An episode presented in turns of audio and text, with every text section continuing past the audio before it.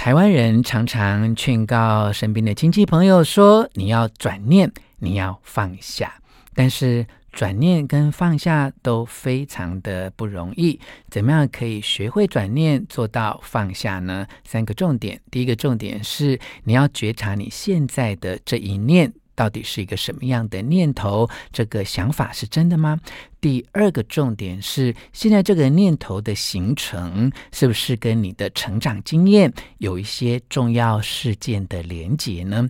第三个重点，不论在成长的过程遭遇到怎样的事情，现在都要告诉自己说：我已经长大了，我可以对我的人生负责，我可以自己做决定。One, two, three. 吴若全，全是重点，不啰嗦，少废话，只讲重点。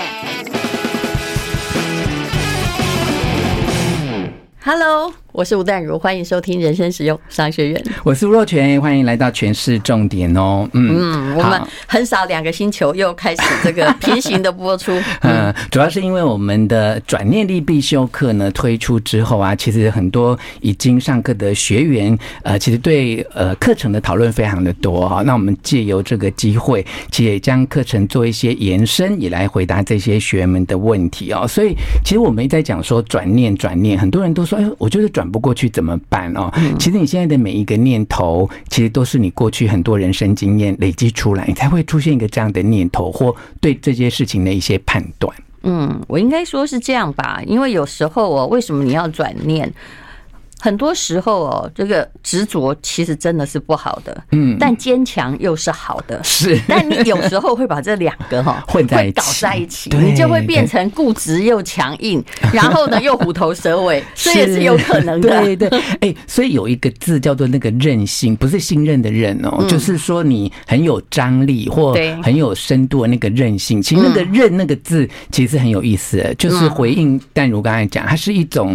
坚强，但是它又有一种柔软延展的弹性的特质。它有弹性，它还是会应变，嗯嗯、而不是有一些人哦，他只只要那个就是它僵化了，嗯，僵化的东西哦，只要稍有弹性哦，就会断掉，嗯，就跟烂掉的橡皮筋一样。嗯、所以有时候我们转念转不过去的时候，不妨哦，在我们课程里面教大家那些方法，就是回顾一下你呃童年或青少年，其实有一些事件对我们的影响。很深哦。举例来说，我跟我的呃亲亲族当中哈，就有一个跟我年年纪呃差不多差个五六岁的，稍微长一点点的亲友哦，就他其实对我很好，可是我每次看到我都觉得我没有办法跟他就是真正的建立很深厚的友谊，就从小到大这样。可是你知道吗？就是。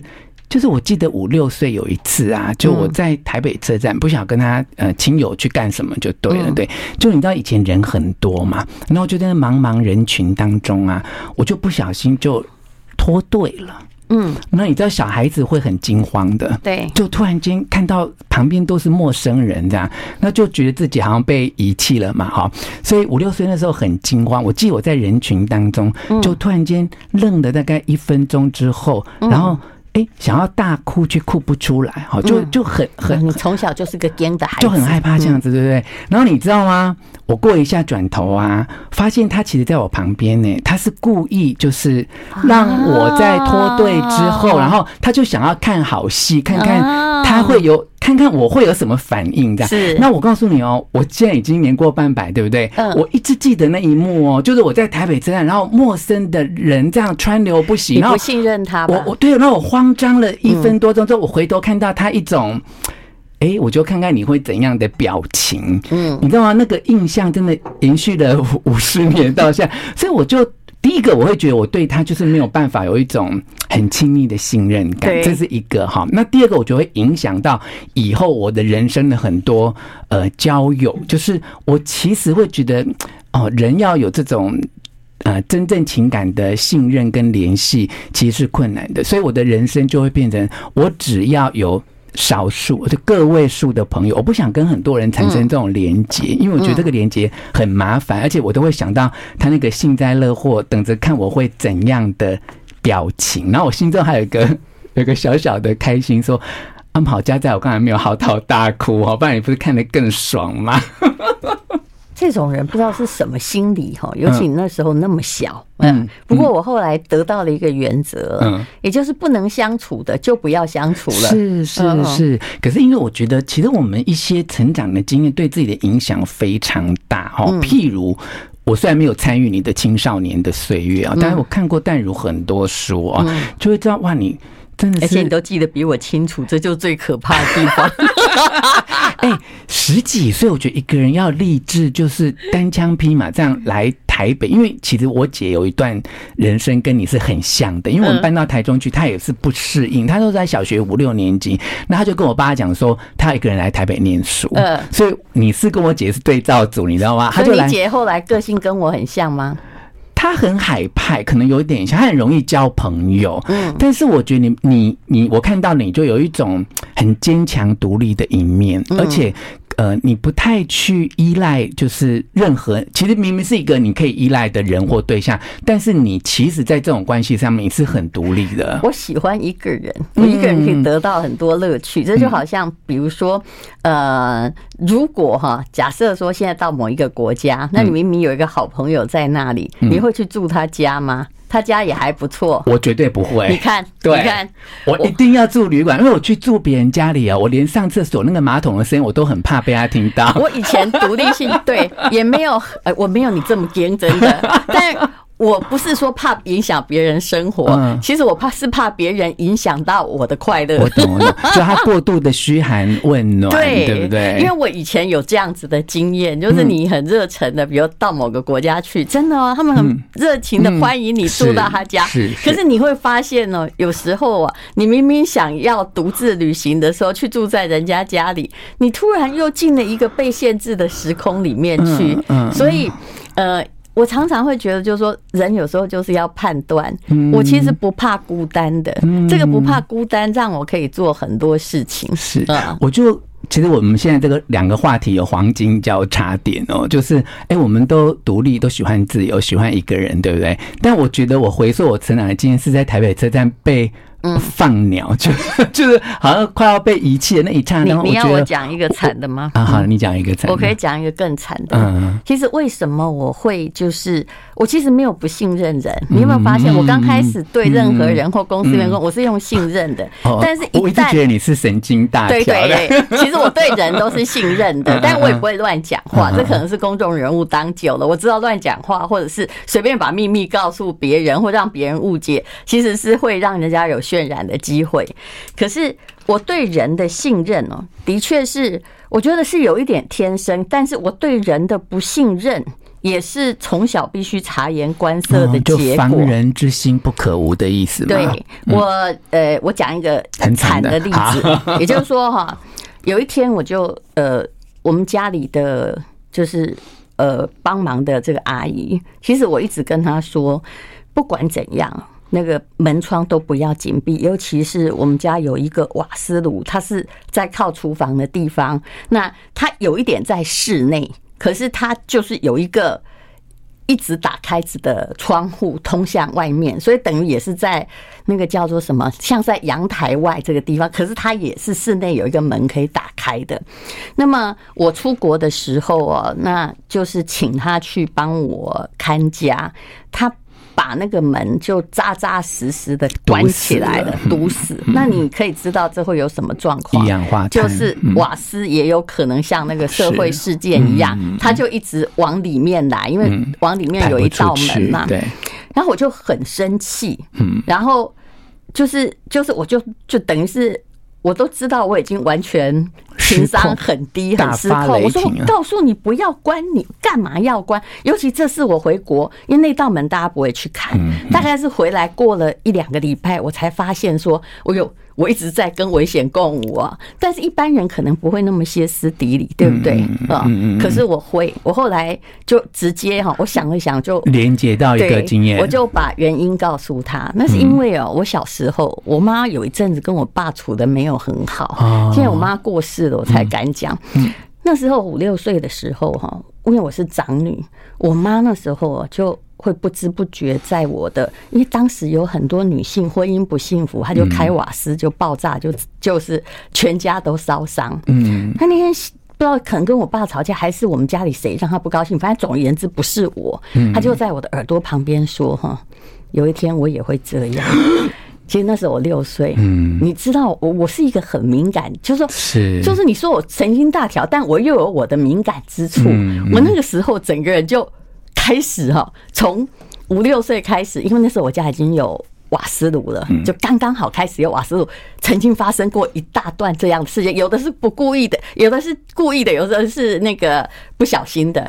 我就每天会看着那个瓦斯的开关，有没有有没有说这个打开然后气漏出来？